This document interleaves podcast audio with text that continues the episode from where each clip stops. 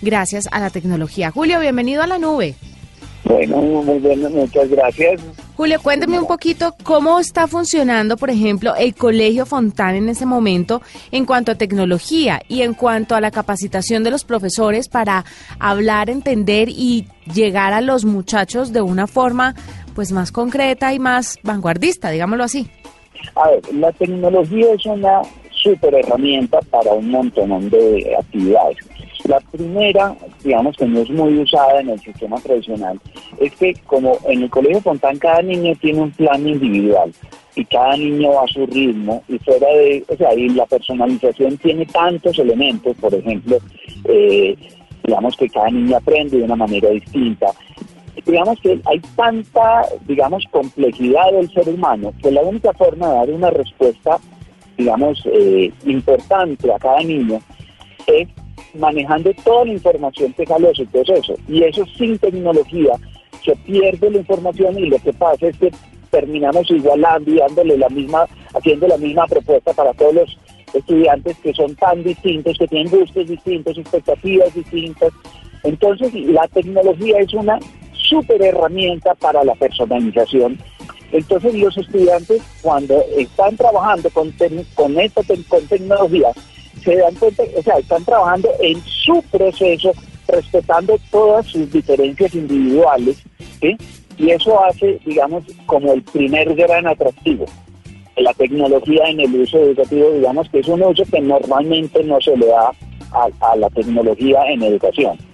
El segundo es que el, a través de la tecnología, los padres de familia pueden hacer seguimiento del proceso de sus hijos eh, digamos, al instante. O sea, no tiene, el colegio no tiene que entregar eh, eh, boletines ni informes cada dos meses, porque los padres de familia tienen informe al minuto de lo que está pasando con su hijo, cuál es el plan individual de su hijo, a qué ritmo va, qué problema, o sea, a qué se comprometió, qué cumplió, qué le falta por cumplir, cómo lo está logrando. Entonces, los padres de familia los padres de familia tienen eh, toda la información del proceso de sus, hijos y pueden participar y, digamos, estar acompañando las estrategias para el, digamos, el, que funcione muy bien el proceso de cada uno de los niños. Y en tercer lugar, los estudiantes, cada uno tiene un, cada uno, digamos, parte de lo que cada uno lleva al colegio es un, un computador o una tableta y, y está, digamos, con esa el, el estudiante construye todos sus trabajos, investiga y hace todo el proceso de aprendizaje a través del computador. Entonces, para nosotros el computador es la herramienta de todo el proceso educativo de los niños.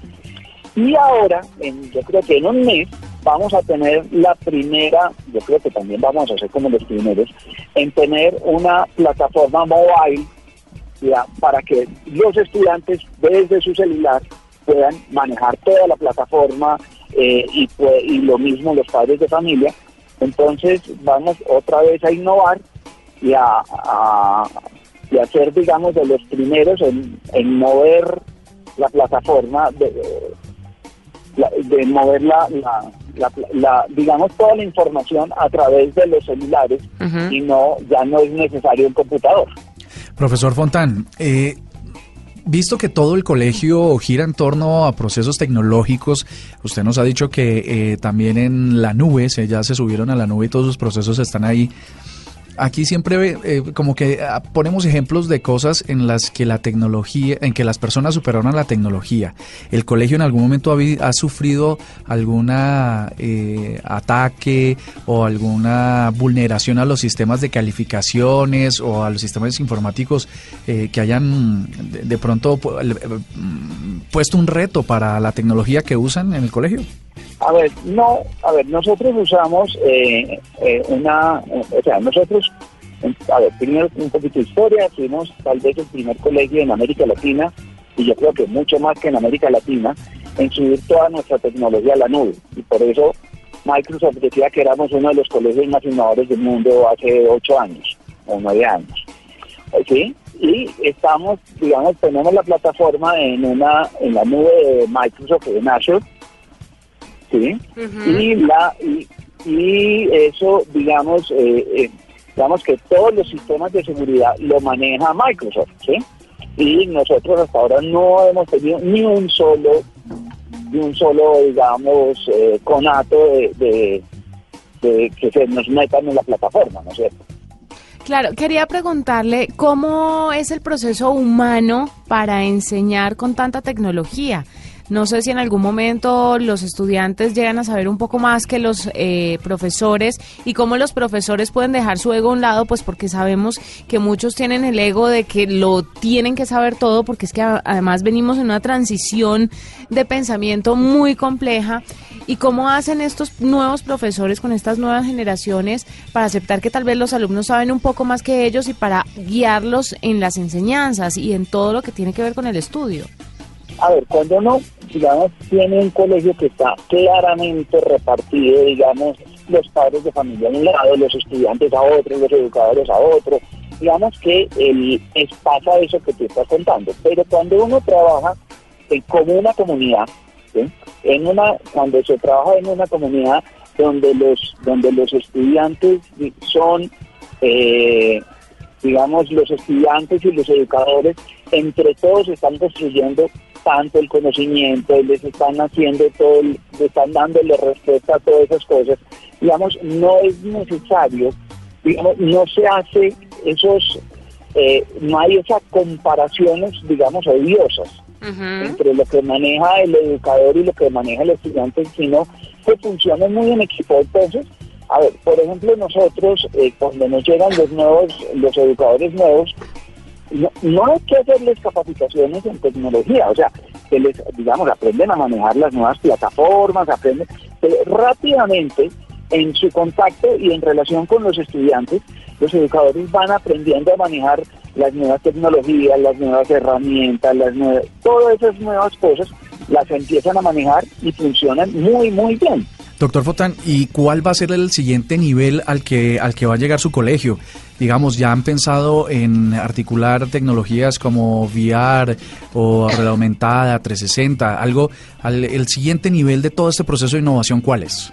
A ver, normalmente la, tecnología de, realidad aumentada, por ejemplo, nuestros los que nos están desarrollando la tecnología de la, que les contaba ahorita del mobile, para, para toda la plataforma son los de Aula 365, que eh, son argentinos y lo están desarrollando en Uruguay.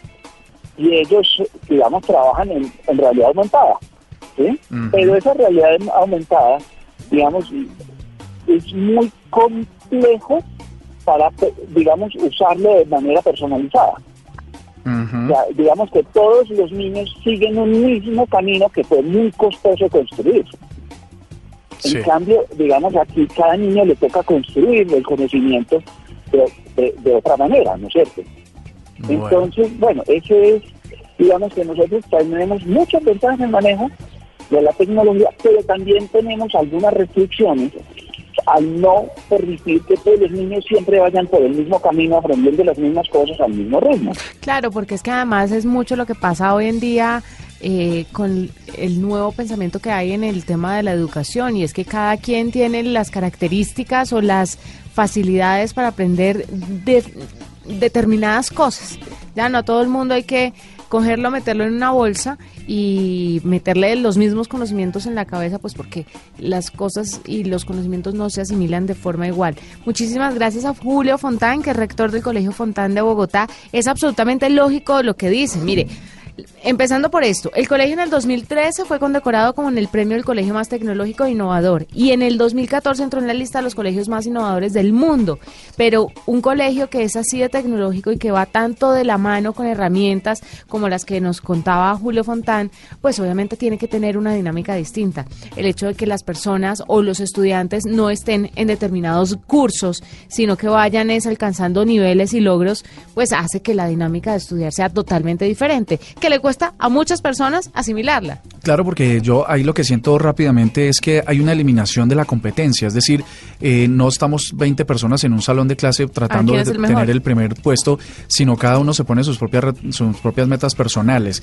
Lo otro, lo otro que no me quedé con ganas de, de saber es si hay un eh, asunto de censura sobre la información, porque digamos, lo que nos planteaban era que había un acceso infinito a los contenidos eh, y ellos iban avanzando en su proceso.